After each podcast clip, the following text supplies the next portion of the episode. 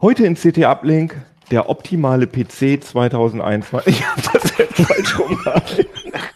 Heute in CT Uplink der optimale PC 2021. Alles, was ihr über PC bauen wissen wollt und was man da beachten muss, wenn man sich heute einen neuen PC zusammenbauen will.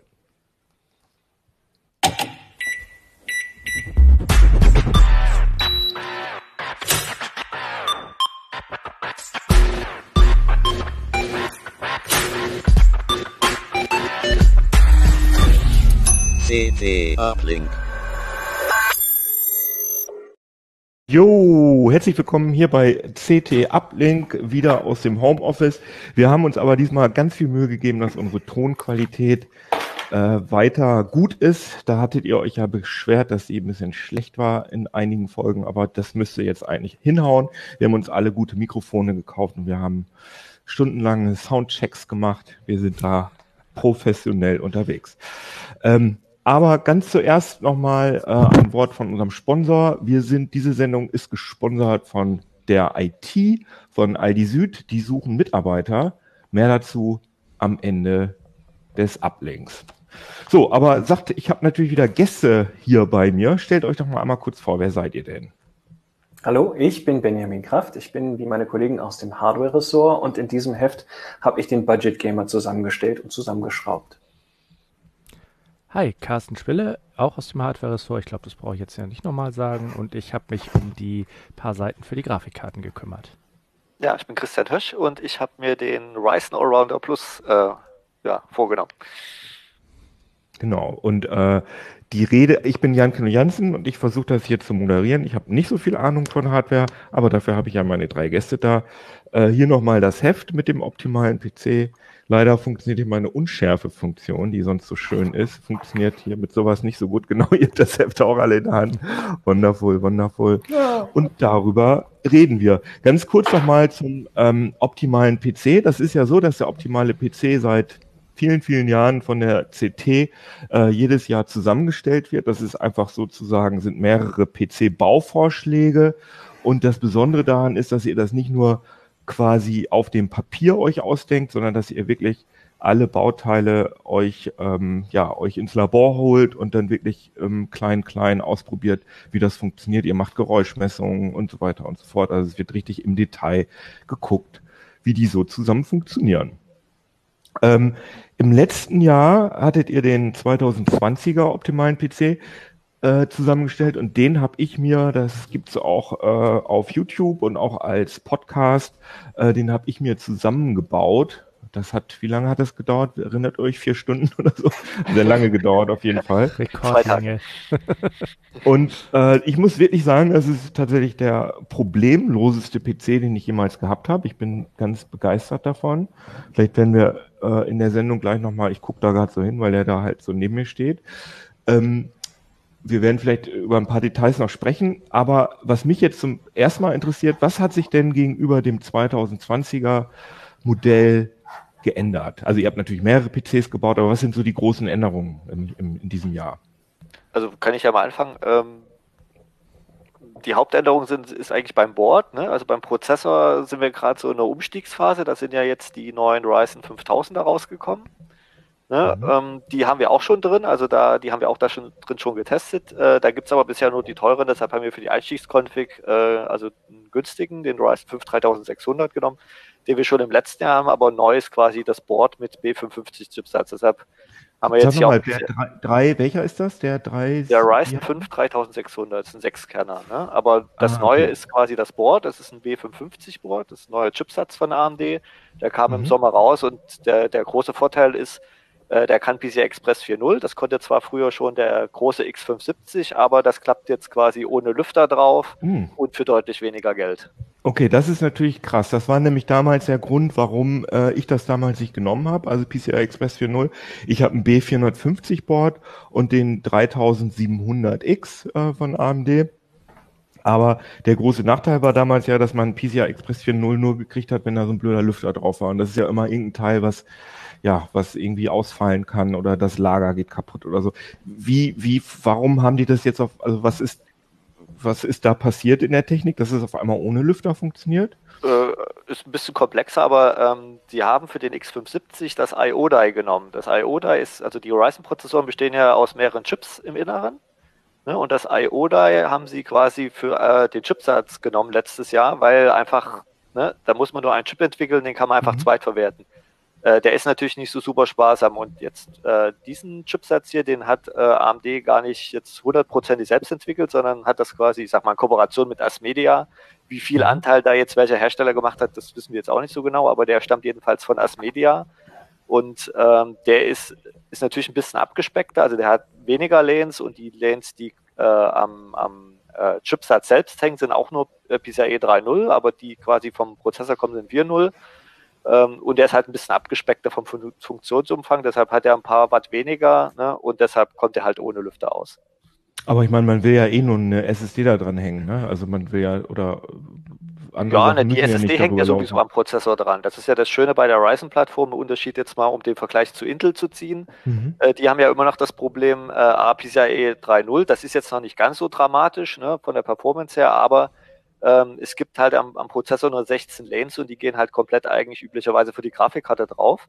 Und eine SSD mhm. muss bei denen halt immer am Chipsatz angebunden sein. Und es gibt halt diesen legendären DMI-Flaschenhals, ne, dass halt die Verbindung zwischen Chipsatz und Prozessor halt nur eine PCIe X4-Verbindung ist und wenn man halt eine PCIe äh, X4 SSD dranhängt und dann aber noch irgendwie USB-Geräte oder Festplatten und so weiter, dann gibt es da einfach einen Engpass. Mhm, okay. Und äh, bringt das denn was? Also PCI Express 4.0 inzwischen, also würde ich, wenn ich jetzt mein Board austauschen würde und da eine schnelle SSD dranhänge, würde ich den Unterschied merken? Nur wenn du Benchmarks machst. Also im, im subjektiv spürbar, also selbst, also also man merkt es nicht, ob da jetzt eine PCIe 4.0 mhm. oder 3.0 SSD ist. Man merkt noch nicht mal, ob eine PCIe 3.0 X2 SSD drin ist, also die nur zwei Lanes dann hat. Also das merkt man okay. nur wirklich, wenn man von einer sehr schnellen SSD auf eine andere sehr schnelle SSD was kopiert oder so oder in, in, in Benchmarks. Ja, es gibt natürlich noch Profi-Anwendungen, also in Servern und so weiter sieht das schon wieder ein bisschen anders aus, aber es geht ja hier um Desktop-PCs und da ist es eigentlich nicht spürbar. Interessant ist das ja, ich habe gerade die, die neuen Spielkonsolen getestet. Es ist ja so, dass die neuen Spielkonsolen haben ja PCI Express 4.0 und äh, superschnelle SSDs. Das heißt, man kann ja eigentlich davon ausgehen, dass künftig das so ein Spielestandard wird, dass man, äh, keine Ahnung, mindestens äh, drei, vier Gigabyte äh, die Sekunde äh, schaufeln können muss. Ist das dann womöglich irgendwann relevant, dass man für zukünftige PC-Spiele äh, das braucht? Oder glaubt ihr, das dass das noch dauert? Ist schwer abzuschätzen, weil ähm, in der Regel ist es ja so, dass die Daten ja sowieso im RAM vorgehalten werden müssen, weil das ist einfach ähm, vom Durchsatz ist man da ja ungefähr Faktor 10 schneller als äh, wie PCI SSDs, aber das viel wichtiger ist die Latenz, die liegt nochmal erheblich äh, niedriger. Und das ist halt, wer ist ein immenser, auch ein Verwaltungsaufwand. Also beim RAM kann ja der Prozessor direkt zugreifen. Ne? Da ist ja der Speichercontroller mhm. sitzt ja an der CPU drin. Während wenn ich jetzt auf ein Storage-Gerät zugreife, Ne, da, muss, da ist das Betriebssystem involviert. Ne? Da ist ein Filesystem, ähm, das, das, das frisst halt unfassbar viel Latenzen. Und wenn ich jetzt halt mhm. eben schnell Daten brauche, ne, dann will ich die nicht erst von irgendeinem Storage-Gerät holen, sondern dann sind die idealerweise im RAM oder noch besser schon im Cache der CPU drin. Okay, verstehe, also das, verstehe. Es kann sein, dass das zukünftig mal Anwendungsfälle gibt, wo das spürbarer so ist, aber momentan, man muss ja auch immer sehen, die Spieleentwickler ähm, entwickeln ja nach dem, was, was die Leute haben und, und wenn man sich so anguckt, bei den Steam-Umfragen und so weiter, was da an typischer Hardware bei den Leuten drinsteckt. Klar, die meisten haben inzwischen eine SSD, aber das ist natürlich bei den allermeisten wahrscheinlich noch eine SATA-SSD. Hm, ja, okay. Ähm, die CPU, von, die, von der ihr geredet habt, das ist eine 5, wie, wie hieß das Ding? 5? Ryzen 5 äh, 3600, aber es geht natürlich auch schon die neuen. Ich habe jetzt hier mal den Ryzen 5. 5 3000, jetzt verstehe ich, dachte ja. 5. Ja, okay, ich habe das ja, die ganze genau, Zeit. Ich habe jetzt hier den Ryzen 5 5600X. Mhm. Das ist jetzt nicht der direkte Nachfolger, sondern das ist noch eine, ein Schritt oben drüber. Ne? Der kostet auch äh, über 300 Euro, momentan eben noch ein bisschen mehr, weil die Prozessoren sind sehr schlecht verfügbar, die neuen 5000er, weil die wurden ja gerade erst letzte Woche vorgestellt. Ähm, mhm. aber die haben wir hier drin auch schon getestet und da haben wir auch schon den dicksten 16-Kerner da drin eingebaut, haben auch die Messwerte, also das läuft. Man muss eventuell ein BIOS-Update machen. Ähm, das ist ja immer so das Problem. Die Boards gibt es ja jetzt schon seit Sommer, aber die BIOS ja erst seit jetzt, sage ich mal, ein paar Wochen. Mhm. Ähm, aber das Board, was wir rausgesucht haben, da haben wir auch äh, genau darauf geachtet, eins rauszusuchen, damit heißt es das BIOS-Flashback. Ne? Da kann man das BIOS flashen, ohne dass ein Prozessor drin sitzt oder ein Prozessor drin sitzt drin, der noch nicht unterstützt wird. Ne? Man Mhm. kann das BIOS einfach quasi, man muss nur äh, das Netzteil anschließen, USB-Stick mit der BIOS-Datei, hinten dran an einen bestimmten Port, ein Knöpfchen drücken, dann dauert das ein paar Minuten und dann hat man quasi ein aktuelles BIOS drauf. Wo die dann Ganz auch kurz, ganz kurz mal, diese neuen äh, Ryzen-Prozessoren, vielleicht kann Carsten äh, mal Ja. kurz was dazu sagen. Was ist denn da jetzt eigentlich, also für die, die das nicht mitbekommen haben, das ist ja schon ziemlich spektakulär, äh, was da passiert ist. Kannst du das mal kurz zusammenfassen, Carsten? Ja, also so auf äh, hoher Ebene sozusagen hat AMD die äh, Compute-Chiplets überarbeitet. Also Christian hat ja vorhin schon erzählt, dass die, ähm, dass die Ryzen-Prozessoren innen drin aus verschiedenen Chips bestehen. Gibt es einmal das IO-Die und dann ein oder zwei Compute-Chiplets. Und das hat AMD für den Ryzen ähm, 5000 jetzt äh, deutlich überarbeitet. Da arbeiten jetzt acht Kerne in einer Gruppe. Vorher waren es immer zwei Gruppen. Und wenn die eine Gruppe mit der anderen Gruppe kommunizieren musste, musste das immer über das IO-Die gehen. Das, kann, das entfällt jetzt alles und sie haben auch alle Zugriff auf äh, 32 MB L3 Cache. Das war vorher auch alles aufgeteilt. Also da sind intern schon einige Dinge umgestellt worden, auch bei den Ausführungseinheiten und so weiter, hat AMD dafür gesorgt, dass da einfach ein glatterer Datenfluss durch den Prozessor herrscht. Und ist das nicht das, habe ich das nicht richtig verstanden, dass das Besondere ist, dass der jetzt auch bei äh, der Single-Core-Leistung sozusagen ähm, Intel schlägt zum ersten Mal? Das war ja immer, AMD war ja immer die Domäne der, der Multicore-Geschwindigkeit und jetzt zum ersten Mal auch der schnellste Single-Core-Prozessor. Habe ich das richtig zusammengefasst? Ja, kann man so sagen. Also in eigentlich fast allen Benchmarks, die wir so gemacht haben, liegt AMD mittlerweile auch in der Single-Thread-Performance, was zum Beispiel auch für Spiele sehr wichtig ist, weil es da einen dominanten Game-Thread gibt, der Mhm. den Hau Hauptteil der Rechenlast trägt. Äh, da liegt AMD mittlerweile tatsächlich vor Intel, ja. Okay, und ähm, diese, dieser schnellste oder der AMD-Prozessor, der sozusagen schneller ist als alle Intel-Prozessoren, ab wann geht das, wel, welch, wie heißt der und ab wo geht das preislich los? Also prei preislich hat Christian ja vorhin schon gesagt, es Mhm. ist im Moment ein bisschen schwierig. Da würde ich lieber mit den UVPs arbeiten, weil im Moment ist es so, dass die so schlecht lieferbar sind, dass die Händler teilweise 100 Euro und mehr Aufschlag nehmen, wenn sie denn mal einen haben, den sie verkaufen können. Ach, Also krass, die Händler, okay. die Händlerpreise sind im Moment nicht von dieser Welt. Mhm. Im Aber der, U- was ist denn der UVP? Also der 6-Kerner, der Ryzen 5 5600X, der geht bei 300 Euro los. Mhm. Den hat Christian da, genau. Ja, genau. Mhm. Und dann kommt als nächstes der 8-Kerner, der Ryzen 7 5800X. Der Mhm. kostet 450 Euro, glaube ich, wenn ich das richtig im Kopf habe. Und dann geht der 12-Kerner. Dann kommt als nächstes der 12-Kerner, der Ryzen 9 5900X und ganz für 550 Euro. Und dann für 800 Euro gibt es den 16-Kerner, den Ryzen 9 5950X. Okay, Und wenn man krass. wirklich sagen will, überall schneller als die schnellsten Intel Mainstream Desktop Prozessoren, also Mhm. für Sockel 1200, Mhm. ähm, dann muss man mit dem 12-Kerner eigentlich anfangen, weil Intel hat zum Beispiel 10 Kerner und in einigen Multithread-Anwendungen ist der tatsächlich noch einen Ticken schneller als der 8-Kerner von AMD. Also Ah wenn man ja, immer okay. schneller sein will oder fast immer schneller, Ausnahmen gibt es immer mal, äh, dann sollte man den 12-Kerner nehmen. Der kostet halt, wie gesagt, im Moment 550 Euro. Theoretisch ist aber auch nicht lieferbar. Aber ich glaube, mit meinem 3700er warte ich noch ein paar Jahre und dann kaufe ich mir den günstig. Der würde dann ja auch, ähm, im, also d- diese, diese neuen Fünfer, laufen die auch in B450 äh, Mainboards auf? Also es gibt, es wird BIOS-Updates geben. Ich weiß, die ersten gibt es jetzt schon. Äh, ich weiß Mhm. noch nicht, ob es jetzt Mhm. für alle, äh, bei allen Herstellern jetzt durch ist, aber die hatten ja irgendwie was gesagt, dass bis, bis Januar oder so wollen sie da Genau. die, die Updates bringen. Sicher ist natürlich, wenn man jetzt neu baut, würde ich immer einen 500er Chipsatz nehmen, weil da sind die Mhm. BIOS-Updates jetzt schon alle draußen. Ja, klar, okay. Genau, aber für B450 und X470 wollen sie das für so gut wie alle äh, Boards im Januar oder um und bei Januar nachliefern. Und sind jetzt alle eure, Opti eure Bauvorschläge auf AMD-Basis oder habt ihr auch noch was anderes in petto? Nein, ich habe auch einen Billigbauvorschlag mit Intel. Ah ja, okay. Ach, das man ist dann mal auf der Zunge zergehen lassen, das Intel der Billigbauvorschlag. Ja, ich freue mich auch schon seit Monaten auf diese Pointe. Wir haben ähm, dieses Jahr tatsächlich zweimal den Bauvorschlag äh, im Budget-Segment, weil die preislich sehr nah beieinander sind und ich eigentlich dann mich nicht Mhm. entscheiden konnte, welchen ich besser finde. Und so haben wir den einmal äh, mit Intels Core i3 10100F, Mhm. das ist der ohne Mhm. Grafikchip, so wie letztes Jahr, ähm, nur die neuere Variante. Und einmal mit AMD äh, Ryzen 3 3100, das ist deren kleinster Quad-Core mit Hybrid, also nee, nicht Symmetric. Multithreading. Multithreading? Simultaneous, ich bringe es immer durcheinander. Mhm. Äh, also SMT. Und ja, am Ende ist die Plattform oder sind die Plattformen ziemlich äquivalent. Wie teuer sind die denn, die, die günstigen, die Budget-PCs? Ja, also das Intel-System hat einen Preisvorteil von ungefähr 30 Euro und ähm, beide sind unter 700 und dann sind es Tagespreise. Also mit, das müsste jetzt die, ja, das ist der Preis mit Windows. Ohne reine Teilekosten sind also ungefähr 100 Euro weniger.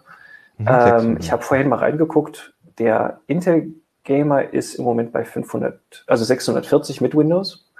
Und der AMD Gamer, da haben wir ein, äh, ein Bauteilproblem. Der geht gerade stramm auf die 700 zu, weil das RAM-Modul, was ich mir ausgesucht habe, gerade am Auslaufen ist, schlecht verfügbar ist. Und Christian hält es gerade Aber in, Christian äh, hat, in die Kamera. hat die alle, auf, Er hat der hat die alle aufgekauft und die Ja, hat er ja. alle Nee, der hat den Nachfolger, der hat's clever gemacht. Das neue Modul gibt es, ist gut verfügbar, kostet deutlich weniger. Ich muss die Preisliste noch anpassen und natürlich auch den Artikel und unsere Teileliste. Und dann passt auch das. Und dann sind wir auch, also ich hatte gesagt, 540 Teile kosten, dann sind wir bei 20, 30 Euro mehr für das AMD-System. Ah ja, okay. Aber du hast gerade gesagt Gamer. Das heißt also, das ist der Budget Gamer Genau. PC. Da ist, also da laufen dann, ist das, sind die dann auf einem, du hast jetzt gerade gesagt, 600 Euro reine Teile kosten. Die neuen Spielkonsolen, die neue Generation kostet so 500 Euro oder 400 Euro ohne Laufwerk. Ist das leistungsmäßig vergleichbar? Wahrscheinlich eher nicht, ne? Die sind wahrscheinlich subventioniert, die Spielkonsolen. Was, was ist denn da für eine Grafik drin in den, in Genau. den, Also ähm, ich würde jetzt erstmal eine Lanze brechen für den PC, weil er eben auch eine Office-Maschine ist, du surfen kannst. Ähm, das ist eine Rundummaschine. Du kannst da Videos mitschneiden. Ich denke jetzt an meine Kinder, die sich natürlich dringend einen wünschen und damit äh, Videoschnitt machen wollten auf jeden Fall. Das ist gerade bei meiner Mhm. Tochter das Stech Steckenpferd. Ähm, also das sollte man nicht vernachlässigen. Wobei natürlich die Spielekonsolen auch wieder ihre jeweiligen Anwendungsgebiete haben. Ähm, Grafik haben wir uns entschieden für eine Radeon RX 5500 und zwar, also XT, ist ja die im Mhm. Handel, mit 8 GB Speicher. Ah ja, okay. Und die ist, ähm, wenn du das, äh, wenn, wenn du das, sorry, wenn du das jetzt mal Ja. mit Nvidia vergleichst, wie, äh, wie schnell ist die? Also die entspricht in etwa einer GTX 1660 Non-Super. Mhm. Ähm, Mhm. Die hatten wir auch uns überlegt, ob wir die GTX 1660 Super nehmen. Die war aber dann letztlich zu teuer, weil die erst ab 220, 230 Euro verfügbar war.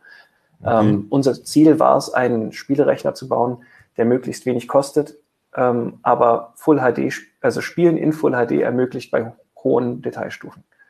Okay. Ähm, und da wäre das dann, also wir haben überlegt, aber dann doch einfach das bisschen zu viel gewesen. Und was unsere Leser natürlich nicht so wissen, die Teileauswahl geschieht ja so beinahe zwei Monate, bevor das Heft im Druck geht. Wir müssen uns also Mhm. relativ früh entscheiden, gucken uns die Preise an, hoffen, dass die weder groß hoch noch runter gehen. Ähm, und dann müssen wir uns einfach festlegen und sagen, jetzt ist das das System. Und zu dem Zeitpunkt war das die Grafikkarte mit dem besten Preis-Leistungs-Verhältnis für den Preispunkt, den wir uns oder ich mir in dem Fall gesetzt habe. Wie teuer ist nur die Grafikkarte? Die liegt so um die 200 Euro. Ah, Die ja, schwankte, ist als ich sie ausgesucht habe, lag sie bei 185. Zwischenzeitlich war sie über 200, so Richtung 210. Da habe ich mich ein bisschen geärgert, weil das dann wirklich nicht mehr weit gewesen wäre zu 1660 Super. Mhm. Aber äh, am Ende bin ich eigentlich immer noch davon überzeugt, dass das, äh, wenn man jetzt nicht auf einzelne Aktionen schielt, die wir einfach nicht berücksichtigen können, die Karte ist, die man in dem Preissegment haben möchte. Die 1660 ohne Super hat nur 6 GB Speicher, ist damit ein bisschen weniger zukunftssicher. Ähm, ja, hat keine Vorteile bei der Performance. Wenn man Nvidia-Fan ist und bestimmte Funktionen dort haben möchte, dann ist das auch eine gute Wahl. Da habe ich jetzt aber keine spezielle Karte rausgesucht für.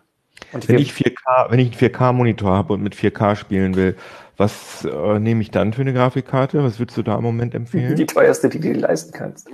ja? Ähm, also wir sind ja auch an der Stelle 3000. gerade in einem Umbruch. Das hat uns auch ein bisschen äh, unglücklich ereilt, sage ich mal, dass die ganzen neuen Grafikkarten jetzt nach unserem optimalen PC entweder rauskommen oder erst verfügbar werden. Rausgekommen sind ja schon einige. Verfügbarkeit, sagten wir ja schon, ist ein Ja. bisschen schwieriger. Ähm, Das sind die 3080er und die 3090er zum Beispiel von, genau, von die 3080 ist ganz schwierig zu bekommen und dann auch nur zu Mondpreisen. Die 3090 hat sowieso nur Mondpreise und ist nicht wesentlich schneller. Ähm, Ich würde gerne mal an Carsten übergeben, der, wie gesagt, den Grafikkartenteil gemacht hat. Ah, okay, ja. Carsten, Ja. was ist deine Empfehlung, wenn man 4K will? Ja, ich hatte neulich so einen netten Leserbrief, das muss ich hier an dieser Stelle mal anbringen. Es gibt ja nicht nur High-End-Spiele, also man kann auch mit langsamen Grafikkarten in 4K spielen, allerdings natürlich nicht diese absoluten Grafikkracher dann. Minesweeper kann ich dann spielen oder Solitär. Ja, es gibt auch noch ein paar andere Spiele, die gehen einigermaßen, die sind nicht so anspruchsvoll, aber ähm, wer wirklich äh, AAA-Titel jetzt das neue Assassin's Creed Valhalla oder den Cyberpunk Simulator, 2077 oder so. das weiß man ja noch gar nicht, ob das vor 2077 überhaupt rauskommt. Ja, das stimmt. Das ist jetzt das dreimal verschoben verschoben worden. Ja, hast recht. Ja. Aber sagen wir mal, wenn ich äh, Valhalla ähm, in, in 4K spielen möchte, was Ja. kaufe ich mir dann im Moment? Ja, also da ist tatsächlich, das ist gerade frisch raus. Es gibt gerade erst den frisch optimierten Treiber, der holt meistens noch irgendwie so ein, zwei Prozentchen raus. Ähm, aber da braucht man schon tatsächlich eine, entweder eine, eine RTX 3080 mit einer 3070 haben wir es noch nicht versucht, eine 3080 oder vielleicht sogar etwas mehr. Also eine 3090 würde ich jetzt nicht unbedingt sagen. Die ist tatsächlich 3080 Super zum Beispiel. Was kostet die die 3080? 30, die 3080 gibt es bis jetzt Ach so. nur, oh, also überhaupt die 3000er gibt es bis jetzt nur ganz übersichtlich 3070, 3080, 3090 Ah, okay. und äh, man kann sich das eigentlich sowieso im Moment schenken, weil so übersichtlich ist, es wird noch viel übersichtlicher, wenn man die Verfügbarkeit mit einberechnet. Die gibt es nämlich genauso wenig wie die Ryzen 5, 5000er, äh, die Ryzen 5000er. Also hast du im Moment noch, gar, also sagst du im Moment, äh, Wenn man, eine, man beko- einfach noch wenn man eine bekommen kann, dann kann man sicherlich, äh, und, und sie nicht allzu teuer ist, dann kann man sicherlich mit einer 3080 gut arbeiten, auch in Mhm. 4, 4K. Ähm, es kommen ja auch demnächst äh, die Radeon 6800 heraus, die AMD bisher auch als 4K-tauglich anpreist und als äh, echte Konkurrenz zur, ähm, zur RTX 3080. Da muss man Mhm. dann mal sehen, wie sich die Performance darstellt, wenn dann unabhängige Tests da sind. ne? AMD hat zwar schon einige Werte veröffentlicht, die sehen auch gut aus, aber da würde ich vorsichtshalber nochmal abwarten, ob sich das wirklich alles so bestätigt. Aber das könnte auf jeden Fall eine gute Alternative werden. Die kommen auch durchweg mit 16 Gigabyte, was man für 4K vielleicht sowieso ins Auge fassen sollte. Also man Mhm. konnte auch mit 8 GB gut auskommen eine lange Zeit, aber wenn man sich jetzt eine neue Grafikkarte gerade in dem Preisbereich kauft, also 500 Euro aufwärts, äh, dann möchte man die ja auch noch ein, zwei Jährchen behalten und nicht gleich im, am 1. Januar alle Detailstufen nochmal einen runterdrehen müssen. Wie ist denn überhaupt eure Einschätzung der 3000er, der neuen 3000er Serie von Nvidia in Bezug auf Leistung und Preis-Leistung? Ist das ein großer Wurf oder ist das eher enttäuschend? Also ich finde die Performance, die man jetzt bekommt, durchaus beeindruckend, wenn man bedenkt, eine 3070 liegt knapp, ganz knapp unter dem Niveau einer äh, RTX 2080 Ti. Das ist die ehemalige Flaggschiffkarte, wenn man jetzt mal von der Titan absieht. Ähm, Mhm. Die sollte so 12, 1300 Euro kosten, die 2080 Ti. Und dieses Mhm. Leistungsniveau bekommt man jetzt für ungefähr ne, UVP, Mhm. ungefähr 500 Euro, wenn man die Karte denn bekommt. Okay. Das ist schon ein ziemlicher Knaller. Das Problem hat ist einfach Nvidia schlicht die das gemacht? Äh, Hat Nvidia das gemacht, äh, um, um gegen den Widersacher AMD potenziell äh, bessere Karten zu haben oder wie kommt das? Weil das ist ja schon, also bei der bei der 20er Generation, bei der 2000er Generation haben sich ja alle beschwert, dass das so Mondpreise sind und dass die so sauteuer sind. Und jetzt bei der 3000er sind die Preise ja deutlich runtergegangen. Habt ihr da eine Einschätzung, wie Nvidia, warum Nvidia das macht? Ne, Die Preise sind ja nicht runtergegangen. Also die, äh, ich sag mal, wenn ich das direkt vergleiche, die 2070 und die 3070 kosten beide 500 Euro, Pi mal Daumen. Die Mhm. äh, 2080, 3080, 700, also ich rede jetzt mal von nicht überzogenen Händlerpreisen, sondern von der UVP. Mhm. Und die teuerste Karte war auch vorher über 1000 Euro. Die ist sogar jetzt, wenn man Titan mal ausklammert, aber wenn man rein von der GeForce ausgeht, ist sie sogar teurer geworden. Insofern hat Nvidia da jetzt ja nicht die Preise gesenkt in dem Sinne, sondern bei der Leistung ordentlich eins draufgelegt. Das muss man auch anerkennen. Das haben sie auch gut geschafft. Mhm. Die 3080 ist deutlich schneller als die 2080 Ti damals war, kostet jetzt weniger. Aber das macht Nvidia natürlich nicht, weil sie so nette Menschen sind, sondern weil sie natürlich auch äh, sich ausrechnen können, dass die Konkurrenz äh, mal nachlegt und äh, auch sicherlich äh, ganz gute Informationen haben, wo die Performance dann ungefähr sein wird mhm. und was man braucht, um damit zu konkurrieren. Und die, die neuen Konsolen haben ja jetzt von AMD so ein Zen 2 äh, System on a Chip. Ähm, das heißt, das ist quasi integrierte Grafik. Ähm, mhm. das gibt es aber im PC-Bereich noch nicht zu kaufen von AMD im Moment, oder? Also mit dem Leistungsniveau auf keinen Fall. Nein, das ist äh, mit Abstand die schnellste integrierte Grafik der Welt. Mhm. Ähm, also in den Konsolen. Ähm, Im PC-Bereich äh, integrierte Grafik ist äh, für Spiele eigentlich nicht großartig zu gebrauchen, außer man verzichtet wirklich auf die grafisch sehr anspruchsvollen Titel oder beschränkt sich auf mittlere Details oder noch weniger. Mhm. Dann gibt es auch, also da ist Intel mittlerweile auch gar nicht mehr so schlecht wie früher mal. Also in einigen Mobilchips sind schon ganz brauchbare integrierte Grafikeinheiten drin. Bei AMD ebenfalls. Allerdings äh, ist das Problem bei AMD so ein klein bisschen die ähm, Ryzen 4000er, die es als äh, APUs, also sprich mit integrierter Grafik gibt, gibt es nur in der Profi-Reihe und die sind auch kaum lieferbar. Also da mhm. müsste man entweder noch auf die älteren Chips der Ryzen 3000er Reihe zurückgreifen oder wie so oft einfach nochmal abwarten, was AMD dann zum Jahreswechsel vielleicht zur CES noch ankündigt. Aber das ist ja so ein Running Gag mit der mit den Lieferproblemen. Also das äh, bei den Spielkonsolen haben wir das bei den Grafikkarten. Ihr habt gerade von mhm. dem Speicher erzählt. Hat das alles mit Corona zu tun oder, oder also ich, sind ja? Ja, das Problem ist, es gibt ja immer weniger Firmen, die fertigen können. Ne? Also das meiste kommt ja zwischen von TSMC und ähm, und die Nachfrage war ja in den letzten Jahren ungebrochen hoch, zum Beispiel nach, nach Serverprozessoren, nach RAM und Flash. Ne? Das wird ja über alles immer, jedes Smartphone hat immer mehr Speicher drin und so weiter. Ähm, und, und, also das hat mal jemand schön bei Twitter gesagt, irgendwie hier äh, äh Chip Shortage is the new normal. Also es, es wird ein längerer Zustand so bleiben, dass das am Anfang, wenn neue Produkte rauskommen, dass sie halt schlecht verfügbar sein werden.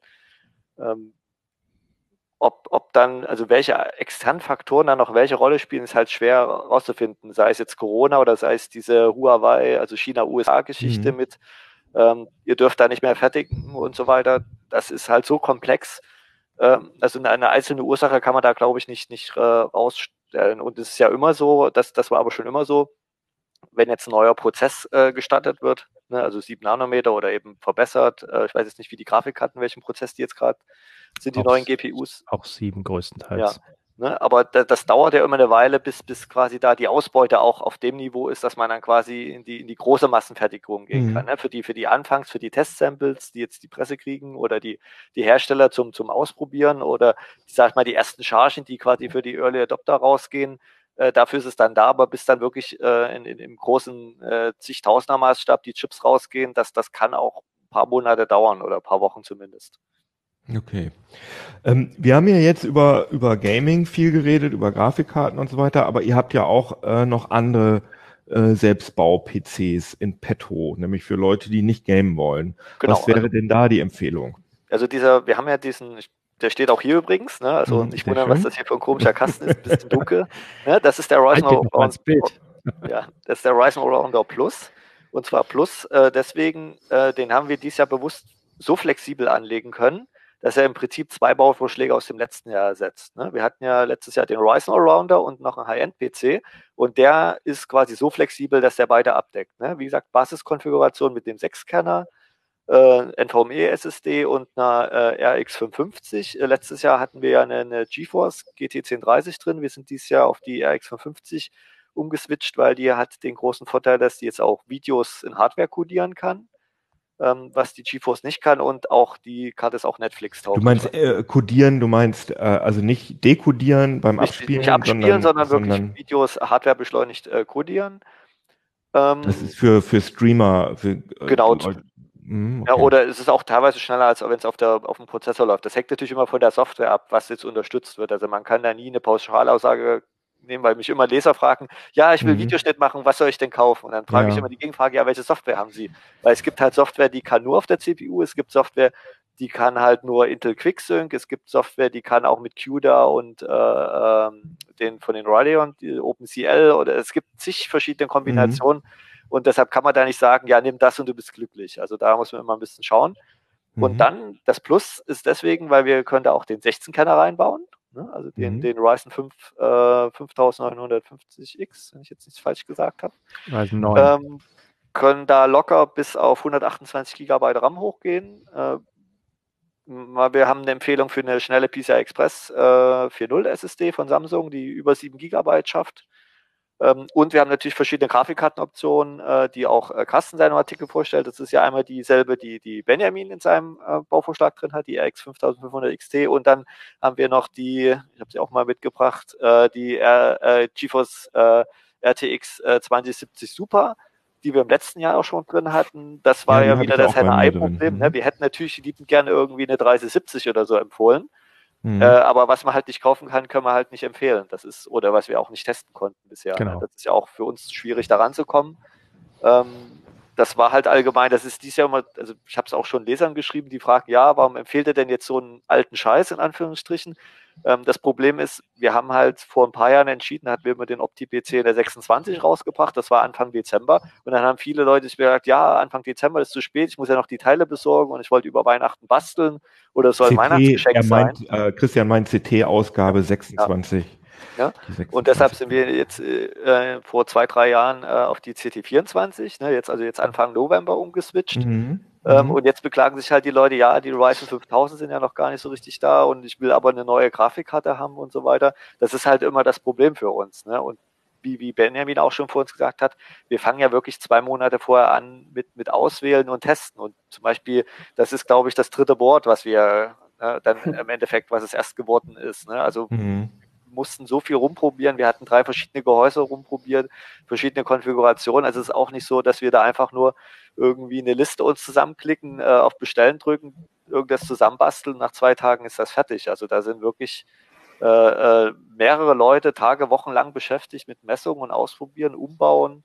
Äh, Mhm. dann teilweise kommen irgendwelche Dinge, die uns negativ auffallen, auch erst sehr spät im Testprozess. Äh, äh, fallen uns dann Mhm. erst auf und dann heißt nochmal wieder alles auf Anfang, wieder das Board tauschen äh, und da muss man ja, wenn man das Board tauscht, ja alles neu machen. Ne? Lüftereinstellungen neu machen, die Kompatibilität mit RAM, CPU testen, äh, Mhm. Energie, äh, ne, äh, Leistungsaufnahme neu messen und so weiter. Das ist halt äh, immer ein immenser Aufwand, der da dran hängt. Ähm, was ist denn das für ein Board? Magst du das sagen oder wollen, sollen die Leute das Heft kaufen? Es ist ein Gigabyte-Board, das kann ich sagen, haben wir ja genommen. Ne? Ja. Ähm, also uns, wie gesagt, das ist, wir haben eigentlich wenig Präferenzen jetzt, es muss jetzt der Hersteller sein oder so.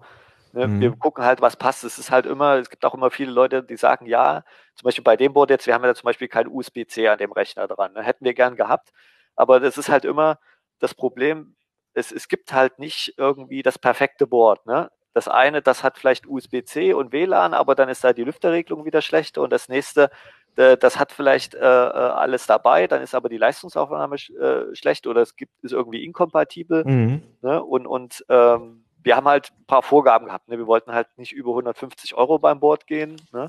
Ähm, wir wollten halt einen 2,5 Gigabit Ethernet-Chip drauf haben, weil das einfach jetzt äh, langsam zeitgemäß wird, weil ja auch gibt ja schon Internetanschlüsse, die äh, ein Gigabit äh, über Glasfaser Mhm. haben. Ne? Äh, und dann halt noch ein paar andere äh, Features äh, und dadurch schränkt sich das halt ein. Wenn man natürlich sagt, Geld spielt keine Rolle, wir nehmen 200 Euro Board, dann wäre es kein Problem gewesen. Ne? Wie, heißt halt denn, wie heißt denn das Board genau? Das das ist, glaube ich, das, oh Gott, äh, B55, Soll ich mal gucken? Ich auch äh, das äh, Gigabyte Aorus B550 Elite ist das, glaube ich. ich gucke mir das gerade. Ich versuche das gerade jetzt. Da müsste in der. Teilliste stehen. Ab Seite 20. Ja, ah ja, genau. Gigabyte B550 Aorus Elite für Genau. 135 Euro. Also das Ja, war der wunderbar. Preis vor zwei Wochen. Das Problem ist ja auch, die Preise sind halt immer Tagespreise. Und wenn die Nachfrage jetzt vor Weihnachten oder so hochgeht, wobei jetzt gibt es irgendwie jetzt diese Black Friday-Geschichte jetzt auch bald, ne? Da kann es auch wieder sein, dass, dass man auch ein Schnäppchen schießen kann oder dass irgendwie Komponenten, die wir empfohlen haben, halt für, weiß ich nicht, 15, 20 Prozent günstiger sind. Hm, Ja, Das war okay. übrigens auch einer der Gründe, warum wir diesen, ähm, den Termin für den optimalen PC vorverlegt haben, um den Leuten die Gelegenheit zu geben, Ende November möglicherweise unsere Konfiguration ein bisschen günstiger zu bekommen. Ähm, ich sehe, das Gehäuse ist ja, glaube ich, das gleiche wie im letzten Jahr. Wieder Nee. auch mit dem. Nee? Ah, Das ist zwar auch ein Quiet, aber das ist jetzt das äh, ähm, äh, Pure Power, nee, wie heißt das so Gott? Pure Base Pure 500. Base 500. Genau, das ist, also es ist, es ist ja sehr ähnlich, es ist ein bisschen kompakter sogar, äh, Mhm. äh, weil es keine 5 Viertel Schächte mehr hat. Ne? Das ist, Ah, ja. dadurch ist es in der Tiefe ein bisschen äh, äh, äh, weniger, was auch einen Vorteil hat, weil es gibt regelmäßig Leute, die sagen, ich will das aber in meine Schrankwand irgendwie rein oder meinen Schreibtisch unten reinpacken Mhm. und da soll das nicht so weit rausstehen. Ne? Und wir haben natürlich auch eine Empfehlung für ein optisches Laufwerk, dann halt als USB, weil zum Beispiel Mhm. bei mir ist es so, ich habe jetzt, glaube ich, seit fünf Jahren zu Hause keine CD oder DVD mehr in meinen Rechner reingelegt. Nee, jetzt nee. auch gar kein Laufwerk mehr. Also ich wollte das gerne, aber ich habe das Ding auch noch nie benutzt. Oh, doch, ich habe, glaube ich, mal irgendwann eine alte CD ausgelesen oder so. Ja, aber dafür reicht ja dann, wenn man mal schnell ein USB-Laufwerk dran steckt und man kann das USB-Laufwerk ja dann zum Beispiel auch fürs Notebook mal verwenden, wenn man da mal was auslesen will, weil die haben ja heute auch alle Okay, kein ja. Laufwerk. Ja. Aber ist es auch immer noch der Fall, dass das oben offen ist, das Gehäuse? Weil das muss ich sagen, das ist so ungefähr das Einzige, was mich äh, irritiert bei meinem PC, dass da oben dieses Da Loch haben wir eine ist. Lösung dieses Jahr. Also dieses Gehäuse, ich habe jetzt hier nur die Config mit, da, also Mhm. das ist hier oben ist abnehmbar mit Magnet. Äh, ja. das ist jetzt hier Ah. die Konfiguration mit äh, dem Staubfilter, aber es liegt auch eine, quasi ein Deckel bei, der oben quasi zum Großteil geschlossen ist. Also wenn es Mhm. Leute gibt, ich kenne das, ich kriege da auch immer regelmäßig Anfragen, ja, ich will aber geschlossenes Gehäuse haben, ich will, dass nichts reinfällt, ich will oben meine Kaffeetasse draufstellen, was weiß Ja, ich. nee, ich habe einfach echt Angst, dass ich hier mein, mein, meine Tasse da runterschmeiße und dann das alles in PC reinläuft. Das fühlt sich irgendwie komisch an. Was ich jetzt gemacht habe, das ist wahrscheinlich total falsch, aber man kann ja dieses, ähm, diesen Gehäusedeckel, man kann den ja so hoch gebockt sozusagen installieren und so habe ich das jetzt gerade laufen. Nee, das ist auch okay, aber bei Ja. dem ist halt der große Vorteil, dass es halt so eine Magnetmatte ne, und es Mhm. gibt halt auch noch so ein geschlossenes, sag ich mal, Plastikteil, was dann halt nicht so durchsichtig ist, sondern halt geschlossen. Mhm. Äh, Das liegt da auch bei, also muss da nichts extra kaufen und man kann sich das danach, je nachdem, wer, wie man es machen will, einfach äh, ja, das passende Teil drauflegen. Also da hat man eine gewisse Flexibilität. Ah ja, okay. Was ist denn, äh, wenn ich jetzt gar nicht diesen ganzen Schnickschnack brauche, sondern wenn ich einfach nur einen Büro-PC haben will, der möglichst günstig, möglichst leise, aber natürlich auch beim Surfen und so weiter möglichst schnell ist. Habt ihr da auch was im Angebot oder nimmt man Ja. da auch den Allrounder? Also der ist natürlich, äh, also wenn man jetzt, also der ist schon was für Leute, die ein bisschen mehr machen wollen als surfen und Texte schreiben. Also das ist schon eine Sache, äh, Videos schneiden oder äh, Entwickler, die, äh, die jetzt kompilieren wollen oder Leute, die irgendwelche wissenschaftlichen Berechnungen machen. Wenn man da halt einen dicken 16-Kanner reinpackt, dann hat man da halt genug Leistung. Wenn man jetzt wirklich sagt, ich, mir reicht eine reine Surfstation, wo ich mal vielleicht ein paar Bilder, Urlaubsbilder bearbeite und mal vielleicht ab und zu mal ein Video irgendwie so zusammenschneide, äh, dann haben wir da in dem Kaufberatungsartikel, der ist äh, vorne drin, also wir machen nicht nur die Bauvorschläge, sondern sagen auch, wenn du selber wirklich sagen willst, CT, äh, die können das gar nicht, ich will selber irgendwie was bauen, da haben wir da auch eine Beratung drin. Mhm. Ähm, und da gibt's auch äh, zwei äh, Tipps. Einmal unser Bauvorschlag vom letzten Jahr, der 7 Watt Mini. Das ist äh, ein Barebone von ASRock, wo man äh, einen Ryzen-Prozessor reinbauen kann. Zum Beispiel oder ein Athlon. Äh, das ist Mhm. äh, äh, sehr günstig, glaube ich, unter 300 Euro Hardwarekosten, wenn man das alles zusammenrechnet. Ähm, ist auch sehr kompakt, also der ist ungefähr so, sagen wir mal, so 15 Zentimeter maximal Kantenlänge. Und Mhm. als zweites ist natürlich immer noch die Option, sich einen Intel NUC zu holen. Ne, Es gibt natürlich auch noch andere Hersteller, ne? also von Gigabyte die Brick-Serie und, und MSI und Asus stellen auch solche kompakten PCs her. Also sind die Nux nicht so laut? Jein, also im, im, im Normalen, wenn man jetzt normal surft und Texte schreibt und ein bisschen was macht, sind die nicht so laut. Die sind natürlich nichts für Leute, die sagen, ja, ich will aber 24 Stunden lang irgendwie äh, ein 4K-Video von fünf Stunden rendern und so.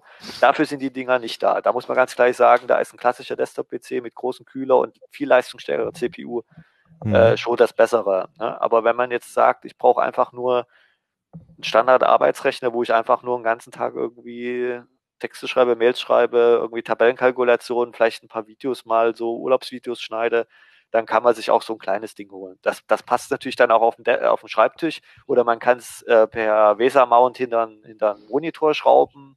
äh, da hat man halt viel mehr Flexibilität. Es gibt natürlich auch für die NUX Umbausets, dass man die auf passiv umbauen kann. Ne? Also lüfterlos. Mhm. Genau, da mhm. hatten wir, glaube ich, letztes Jahr auch einen Artikel drin, hatte ich da drin.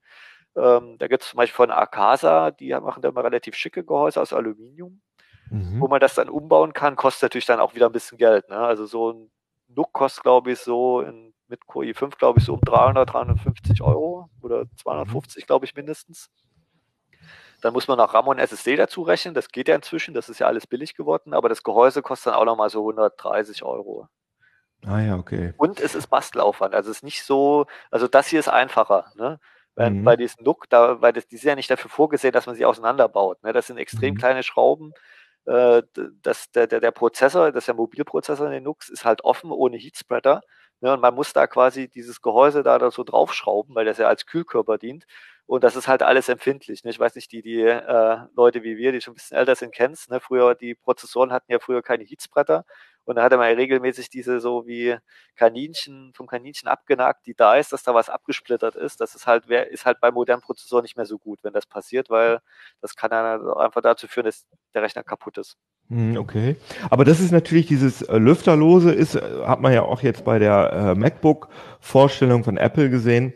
Äh, das ist schon was, was Leute äh, gut finden, worauf Leute, äh, was, ja, worüber Leute sich freuen. Ihr würdet aber sagen, dass äh, wenn man einen leistungsfähigen Desktop-PC lüfterlos haben will, das ist schwierig, oder? Es gibt, es gibt ja die drei Größen. Ne? Es gibt also Größe, Abmessung, äh, Performance und äh, äh, Lautstärke. Ne? Und man kann immer nur zwei von den Dingen optimieren. Ne? Also ich kann einen großen, schnellen Rechner bauen, mhm. ne? dann ist er leise. Ne? Ich kann auch einen kleinen, schnellen Rechner bauen, dann ist er aber halt nicht mehr leise. Ne? Also mhm, okay. man kann, ich kann natürlich einen kleinen, langsamen Rechner bauen, der ist dann leise. Das geht auch wieder, aber ich kann nicht, ich krieg nicht, ne, ich, ja. man kriegt, man, ich meine, man, man kann ja auch nicht den Porsche fahren, der ein 3-Liter-Auto ist. Ne? Das gibt's ja nicht.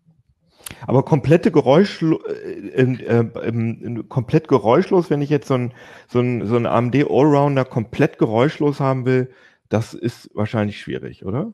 Oder geht das auch irgendwie? Also es gibt äh, Spezialkühler und, und Gehäuse, wo man das machen kann, aber ich glaube, da ist man schon allein für diese Kühler-Gehäuse-Kombination, sag ich mal, mindestens 200, 300 Euro. Äh, die sind dann halt groß, schwer und es gibt dann auch immer Limitierungen. Ne? Da sagen dann die Hersteller, ja, bis 65 Watt CPU. Ne? Also hm, okay. also bis 65 Watt, sage ich auch, kann man passiv bauen.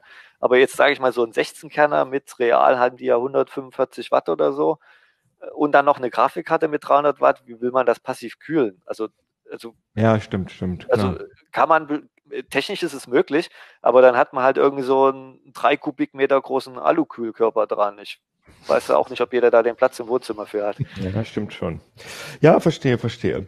Okay, aber äh, die ganzen anderen, also äh, eine eine letzte Frage habe ich jetzt noch mal ganz aktuell mit dieser mit dieser äh, mit den neuen MacBooks von Apple ähm, ARM, die neue M1, äh, der neue M1 SoC von Apple.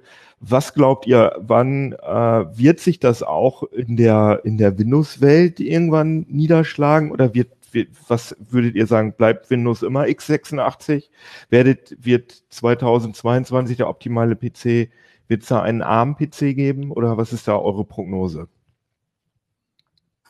Wenn ich kurz ganz schnell was vorweg schicken darf, Apple hat natürlich die einzigartige, äh, einzigartige Position, die haben die Hardware, die haben die Hardware-Entwicklung, sie haben das Betriebssystem, sie haben ganz viele eigene Programme, die sie ausliefern in einer Hand. Mhm. Die können ihre eigenen Chips stricken, das Betriebssystem darauf hindengeln, ähm, sogar die Grafikeinheit. Das kann Microsoft als nicht Hardware-Hersteller, wenn man jetzt mal von den Surface Notebooks mhm. absieht, einfach gar nicht leisten. Die versuchen ja auch irgendwas mit ARM zu machen, immer mal, aber es ist ein bisschen halbherzig, es ist ein bisschen schwierig, die Entwickler einzufangen und zu überreden, ähm, macht mal ein bisschen mehr ARM. Äh, die Performance von dem, was wir gesehen haben, war bis jetzt auch echt nicht berauschend. Äh, das heißt, Microsoft an der Stelle mit Apple zu vergleichen, das hm, okay. geht eigentlich überhaupt gar nicht von dem Punkt schon her. Und das Apple ich gerne aus der Apple-Perspektive. Viel, viel tiefere Taschen. Wenn es mal irgendwo an finanziellen hakt, dann schmeißt Apple halt mal noch ein, zwei, drei Milliarden drauf. Und äh, Microsoft könnte das zwar auch, aber dann schmeißt Apple halt noch 10 Milliarden drauf. Ja, das mhm. ist, die haben einfach Geld ähm, ohne Ende. Und was äh, unsere, unsere leistungsfähigen Opti-PCs angeht oder so. Du hattest ja gefragt, ob wir das für möglich halten. Mhm. Man soll nie, nie sagen, der schnellste Supercomputer der Welt ist aktuell äh, ARM-basiert. Mhm, okay. Also das kann man auch mal im Hinterkopf behalten. Also ARM heißt was, nicht unbedingt langsam. Was sind das für Prozessoren? Sind das irgendwelche Custom-Dinger oder was? Die sind schon sehr speziell angepasst, ja. Und es sind halt vor allen Dingen auch sehr, sehr viele. Ja, das muss man auch sagen. Ah, okay. Aber das ist bei Supercomputern immer so, dass es viele sind. Wenn ich noch einhaken darf, ich, ja. die, die meisten äh, x86er Rechner, es werden ja ungefähr jedes Jahr 250 Millionen verkauft, das sind Businessgeräte. Ne? Das sind die Business-Notebooks von Außendienstmitarbeitern, das sind in den ganzen äh, Versicherungen, äh, ne, und, und Firmen, äh, Büros, das sind ja alles äh, Desktop-PCs. Und dieser Markt ist unfassbar konservativ und träge, weil mhm. diese ganze Industriesteuerung, das, da, da gibt es ja immer noch Leute, die, ne, bestes Beispiel unsere Behörden, die jetzt noch mit Windows 7 Lizenzen rumwerkeln, geschweige denn irgendwelche Gerichte in Berlin, die Windows XP Rechner noch verwenden.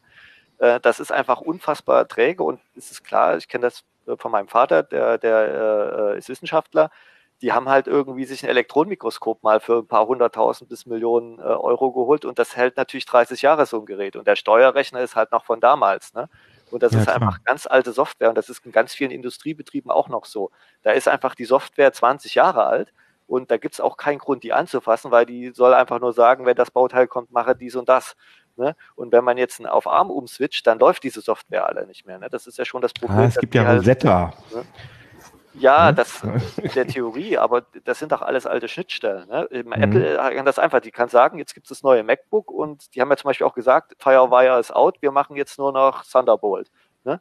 Und das kannst du, du kannst aber nicht zu einem Industriemenschen hingehen und sagen, es gibt für dich kein PCI Express mehr oder schlechtes Beispiel jetzt, aber ne, irgendwie, da gibt es jetzt keinen Treiber mehr, da gibt es jetzt keine Schnittstelle mehr, du musst jetzt mit was anderem klarkommen. Ne?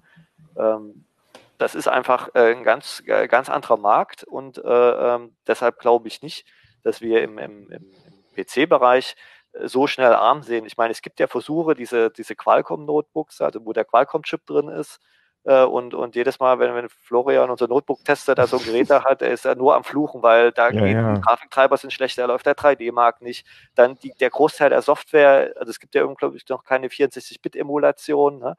Also es laufen, es können, glaube ich, nur 32-Bit x86-Anwendungen da drauf laufen. Ähm, das sind halt alles Dinge, wo ich mir denke, ne, wo heute Adobe zum Beispiel ist, glaube ich, komplett inzwischen auf 64-Bit umgestiegen. Ne? Das läuft dann alles nicht oder nicht richtig oder man muss alte Versionen nehmen. Das ist einfach, das kannst du Leuten, die mit einem Rechner arbeiten wollen, nicht antun. Ja, okay, verstehe, verstehe. Ja, ich bin nochmal gespannt. Also ich bin vor allem auf die auf die Benchmarks gespannt und äh, bislang haben wir die ja noch nie in der Redaktion gehabt, die äh, neuen ARM äh, MacBooks. Ich bin sehr gespannt, wie das so funktioniert, wie das, wie sich das so anfühlt. Ja, also vielen Dank euch für eure schönen, äh, interessanten, äh, optimalen PC-Sachen. Leute, kauft das Heft, da sind noch viel mehr Details dazu drin. Ich krieg's nicht hin, dass das scharf ist. Ich kriege es einfach nicht hin. Deswegen guckt auf das andere Bild da bei Benjamin. Die Leute, die uns nur hören, ne? optimaler PC in CT 24 2020 sind auch noch ganz viele andere interessante Artikel drin. Partnerbörsen im Test habe ich selber mir noch gar nicht angeguckt. Die Tricks von Parship, Elite-Partner Lemon, Swan und eDarling, Betrug mit Bitcoin-Wallets, Rettungsdienste angreifbar, CT deckt fatale Sicherheitslücke auf und äh, erster Blick auf die PlayStation 5, iPad 8 und iPad R4 im Test. Also eine bunte Tüte. Und bevor ich abschalte, nochmal ganz kurz Werbung. Habe ich am Anfang schon gesagt, wir sind gesponsert von äh, Aldi Süd, beziehungsweise von, ja, beziehungsweise von der IT bei Aldi Süd. Die suchen die haben ganz viele Jobs in der IT zu vergeben. Die wollen nämlich ihre äh, internationalen Projekte fit für die Zukunft machen. Und da gibt es ganz viele offene Stellen. Und äh, gesucht werden Leute, die Lust haben, die IT eines der größten Einzelhandelsunternehmen der Welt von individual auf Standardsoftware umzustellen. Äh, international, ganz interessant, ich weiß gar nicht, ob ihr das wusstet, Aldi Süd hat auch die ganzen Aldi-Filialen in den USA. Da gibt es fast 2000 Stück, soweit ich da informiert bin. Und äh, das wird alles äh, von der Zentrale in Mülheim gemacht, die ganze Technik, die ganze IT. Und da würdet ihr dann arbeiten. Bei Aldi Süd. Genau. Vielen Dank fürs Zuhören und Zuschauen. Wenn ihr Fragen und äh, Fragen habt oder meckern wollt oder irgendwelchen anderen Input habt, dann schreibt uns gerne an äh, uplink.ct.de, wenn ihr Fragen an unsere Hardware-Experten habt, wenn ihr Vorschläge habt für Sendungen, da freuen wir uns immer drüber. Und dann wünsche ich euch einen wundersch ein wunderschönes Wochenende, eine wunderschöne Woche und viel Spaß beim Basteln, falls ihr euch den optimalen PC zusammenbaut. Tschüss. Tschüss.